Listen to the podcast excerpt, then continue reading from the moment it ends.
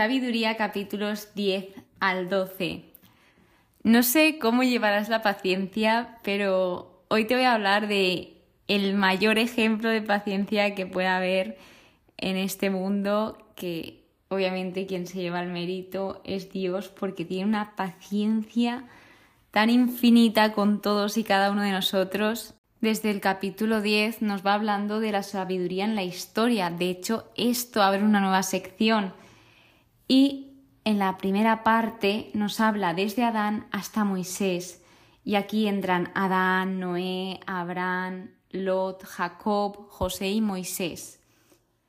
Y va narrando cómo Dios guió y protegió a su pueblo a lo largo de este periodo de tiempo y lo sigue haciendo hasta el día de hoy. Entonces nos presenta la sabiduría, nos dice qué hizo a lo largo de todo este tiempo. Por ejemplo, protegió, rescató, salvó, asistió, enriqueció, defendió, dio victoria, libró, guió por caminos rectos, conoció al justo, lo conservó intachable ante Dios, lo sostuvo firme, sacó de apuros, dio a conocer las cosas santas, dio prosperidad, multiplicó el fruto de sus esfuerzos de las personas, es decir, cuando ellos iban a trabajar, multiplicaba este esfuerzo, o sea, multiplicaba las ganancias. No abandonó en ningún momento. Y bueno, cuando hablaba de dar victoria, esto fue para enseñarle que la piedad triunfa sobre todo, para enseñar al pueblo que finalmente la piedad triunfa. Luego empieza a hablar sobre el Éxodo y en este periodo de tiempo dice que entró en el alma del servidor del Señor, aquí refiriéndose a Moisés, nos vuelve a comentar algo que me gustó mucho cuando leía Éxodo, que eran las señales de la presencia y la guía de Dios, que eran la nube, la columna de nube y la columna de fuego. La columna de nube para guiarlos durante el día y la columna de fuego para guiarlos durante la noche. Es más, también nombra el maná. Combatió con prodigios y señales, recompensó a los santos por sus fatigas, derrotó a los enemigos y nos dice que los justos despojaron a los impíos, cantaron himnos y alabaron al Señor. Además, nos remarca que la sabiduría actúa a través de las personas, en este caso está hablando de Moisés. Añado a esto el versículo 21 que dice, porque la sabiduría abrió la boca de los mudos y soltó las lenguas infantiles claramente es una metáfora.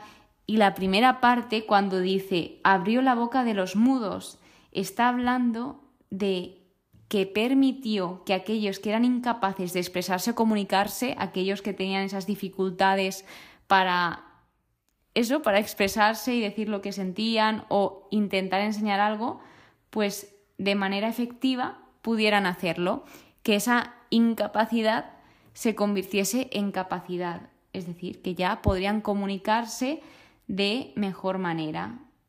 Y luego habla que soltó las lenguas infantiles. Pensaba que se refería a los niños, pero se ve que se refiere a que ayudó a expresarse mejor, a madurar la lengua, a explicarse de una mejor forma. Entonces, en resumen, este versículo habla sobre esa transformación y crecimiento que la sabiduría nos puede traer a la vida de las personas. Y finalmente acaba este capítulo con un contraste entre la justicia y la perversión, que esto es muy típico en estos libros. Vemos desde que estamos en los libros sapienciales que constantemente se están haciendo contrastes entre el justo y el impío, el justo y el malvado. El capítulo 11 se titula El milagro del agua, donde empieza diciendo que el pueblo tuvo sed invocaron al Señor y lo que sirvió de castigo para los enemigos se convirtió en auxilio de su propia necesidad, hablando del pueblo de Israel, que lo que para algunos fue malo, para otros fue bueno. Y que cuando ellos pidieron, se les dio y además dice, se les dio sin esperarlo agua abundante, algo que define de una forma muy buena a Dios, que esto es lo que hace con nosotros, que muchas veces cuando le pedimos cosas nos las da de la manera más sorprendente posible y encima nos lo da en abundancia, más de lo que necesitamos. Nos habla sobre la corrección, pero la corrección con cariño que utilizó Dios, porque Dios cuando corrige lo hace con cariño y para que mejoremos, para que nos demos cuenta de que hemos hecho algo mal y sobre todo que aprendamos de esto.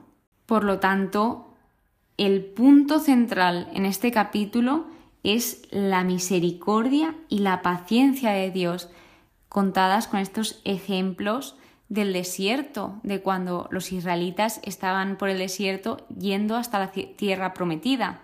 Este capítulo concluye presentándonos al Señor aún más y nos dice que Él se compadece de todos, de todos, no de unas personas en específicas ni solo del pueblo de Israel, sino que Dios también se compadeció del pueblo de Egipto, de los que intentaban oprimir a los israelitas. De hecho, les dio oportunidades, intentó que rectificaran, pero al final somos libres y nosotros somos los que elegimos si aceptar a Dios o no. Pero esto es un gran, grandísimo ejemplo de la infinita paciencia de Dios, que a pesar de que Él sabía que iban a seguir fallándole, Él seguía con esa paciencia, esa esperanza, y ahí seguía esperándoles como hace con todos nosotros.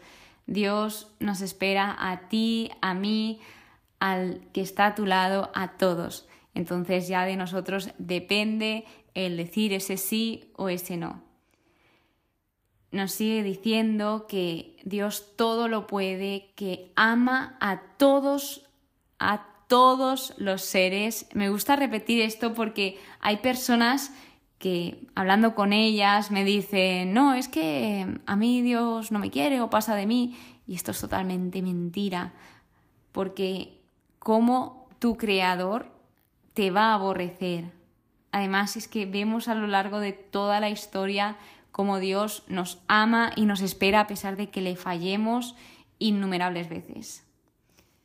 Sigue comentando el autor del libro que Dios no aborrece nada de lo que hizo, lo que os comentaba, que todo es suyo y que pasa por alto los pecados de los hombres para que se arrepientan, que juzga con moderación, corrige poco a poco reprende a las personas para que se aparten del mal y crean en él, dice, tras el pecado das lugar al arrepentimiento. Es decir, que el pecado no es lo último, sino que recordemos que siempre nos podemos arrepentir y pedir perdón. Esto, si nos lo llevamos al terreno más personal en cuanto a las relaciones, si tú cometes un error con una persona, no te no digas, no, es que no le voy a pedir perdón por lo que pueda pensar, lo que no. Lo que a ti te define es lo que haces después de cometer ese error.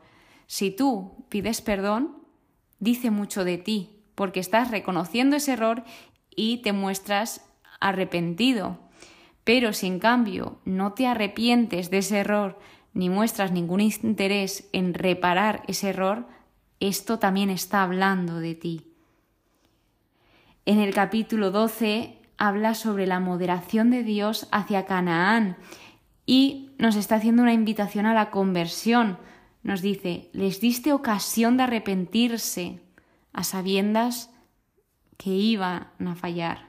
Pero ahí Dios es paciente, se vuelve a repetir esta idea y que dice que Dios es único, que es justo, que su poder es el principio de la justicia que el justo debe ser filántropo, es decir, altruista, que debe ayudar a los demás, que debe pensar en los demás, no solo en él, de modo que vamos observando cómo se nos va presentando poco a poco, cada vez más a profundidad, qué es la sabiduría, nos va contando cómo es Dios, cuál es su carácter, además un testigo que ha visto esto ya ha vivido por esto. No te lo está contando una persona ajena al Señor, sino una persona que ha experimentado esa relación con Dios.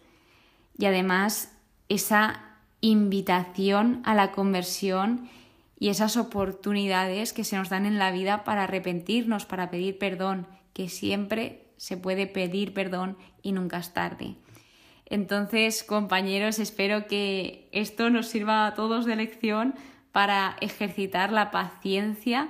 Ojalá nos parezcamos al Señor en esto, en esta gran paciencia que Él tiene con todos y cada uno de nosotros, ya seamos creyentes, no creyentes, etc. Él siempre nos espera y confía en nosotros. Así que muchísimas gracias por estar aquí, muchísimas gracias por escucharme, espero que pases muy buen día y que Dios te bendiga.